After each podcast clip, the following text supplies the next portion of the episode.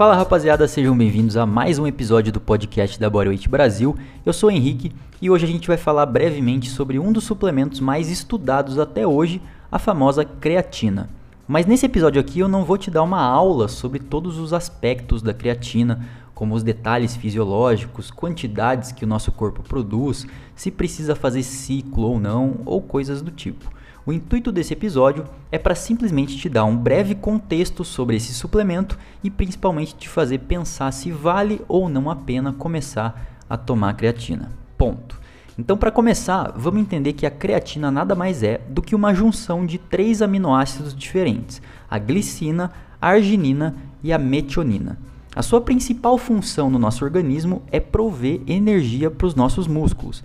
De maneira bem resumida, é isso a gente tem várias vias de produção energética, né? Então tem uma delas que vai produzir energia para estímulos aeróbicos de longa duração. Então se a gente pensar, por exemplo, em uma maratona, os atletas utilizam prioritariamente uma via energética para ter uma resposta de mais resistência, que é o sistema aeróbico.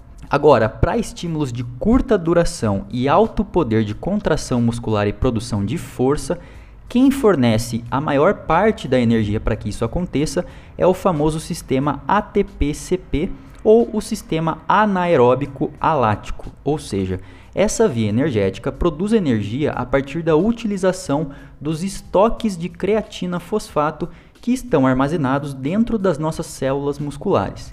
Isso quer dizer que quando você precisa que o seu corpo desempenhe uma atividade de alta intensidade e curta duração, é esse sistema que vai prover energia para que isso aconteça. E quais são essas atividades de alta intensidade e curta duração? Um sprint de 100 metros, um salto que o goleiro dá para defender uma bola, uma série de um exercício de força na musculação, na calistenia, no crossfit, etc.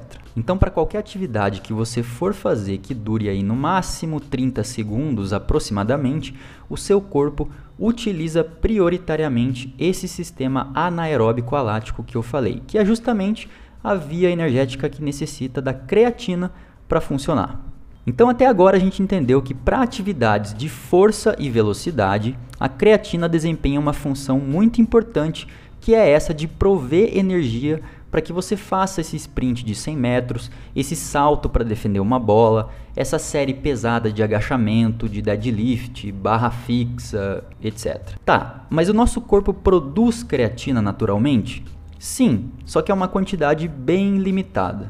Então, quando os atletas querem a máxima performance possível na sua atividade, essa quantidade não é suficiente para ter de fato uma diferença significativa no aumento de força, explosão, etc. Ok, mas eu já ouvi falar que quando a gente come carne vermelha, a gente está consumindo a creatina presente nela, ou seja, estamos aumentando o nosso estoque de creatina dentro do corpo, certo?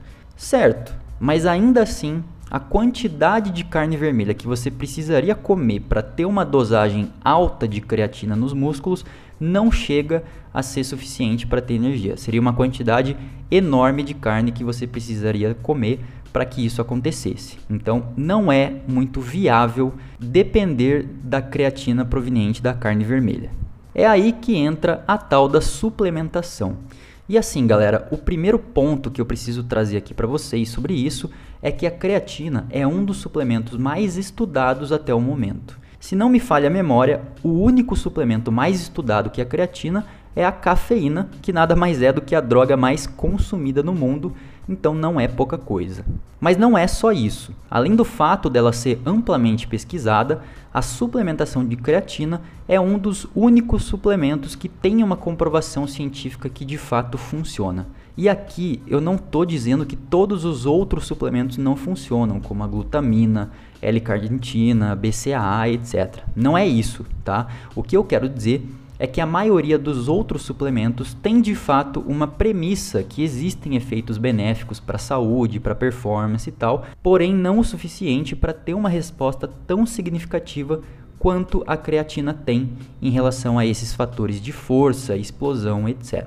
Quando seus estoques de creatina no corpo estão cheios, você de fato tem uma melhor disposição daquela energia que eu expliquei lá atrás, que na prática pode ser traduzida em uma repetição a mais, um quilo a mais em determinado exercício ao longo do tempo, etc.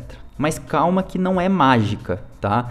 Se você está com seus estoques cheios de creatina, isso não quer dizer que no seu próximo treino você vai levantar mais peso, fazer mais repetições, etc. Não é assim que funciona. Ela apenas vai te dar um suporte do ponto de vista fisiológico para te ajudar a acelerar os seus ganhos nos treinos, mas isso vai depender do tipo de treino que você está fazendo, da periodização que você está usando no momento, é, da intensidade que você está colocando nos treinos, entre outros diversos fatores. Bom, além disso, uma vantagem bem significativa em relação a esse suplemento é que ele não é tão caro quando comparado a outros suplementos que a gente vê por aí nesse mercado gigantesco da suplementação esportiva.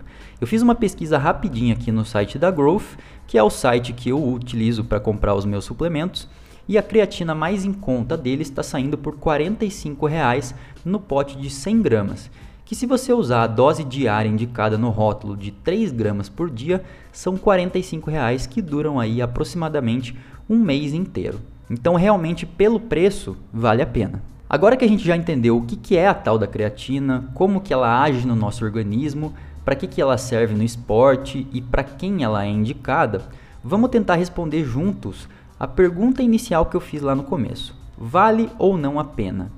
Bom, rapaziada, a minha opinião pessoal é que vale sim, se você estiver com o básico em ordem. Mas que básico é esse, Henrique?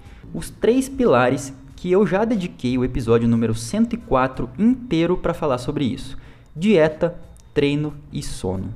Cara, se o teu sono não está em ordem, ou seja, se você não está se recuperando muito bem depois de uma noite de sono bem dormida, com qualidade e quantidade necessária de horas para que isso aconteça, não tem suplementação de creatina que te ajude. Se você não está se preocupando em contar seus macronutrientes, em ter uma noção completa de quanto e o que você precisa comer para crescer ou quanto você tem que deixar de comer para perder gordura, e principalmente se você não consegue seguir um plano alimentar por vários e vários meses ou até anos, dependendo do teu objetivo, não é a creatina que vai te fazer chegar lá. E por último, se você não treina com intensidade, pensando sempre em um dos princípios mais básicos do treinamento de força e hipertrofia, que é a tal da progressão, ou seja, se você faz o mesmo treino de dois, três anos atrás e nunca busca uma evolução nas cargas, na técnica, nas repetições, no número de séries, na dificuldade dos movimentos com o peso do corpo, etc., eu repito, não é a creatina que vai te produzir resultados. Eu sinto muito, galera, mas é simples assim. Os pilares vêm antes do que é extra. Quais são os pilares? Dieta, treino e sono. Qual é o extra? No caso de hoje, a creatina.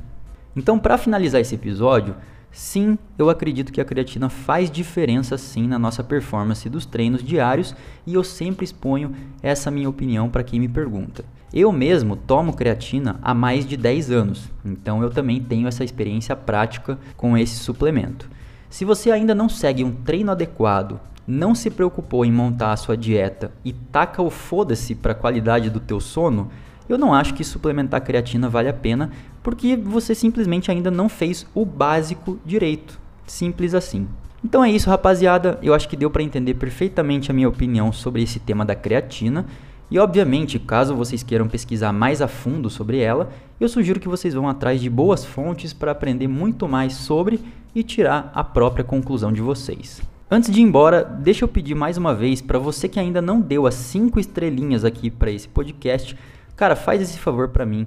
Vai ali na página inicial do podcast aqui no Spotify e me dá essa moral, porque toda segunda-feira eu te trago uma informação diferente que pode te ajudar nos seus treinos e na sua vida fitness. E se você quiser treinar comigo ou comprar os meus e-books, tem desconto para tudo isso aqui na descrição desse episódio. Então, não perca essa oportunidade, vai lá e adquira os meus e-books com desconto, vem treinar comigo nos programas com desconto, vamos seguir junto nessa sua caminhada fitness. Espero que tenham curtido e até o próximo episódio. Valeu!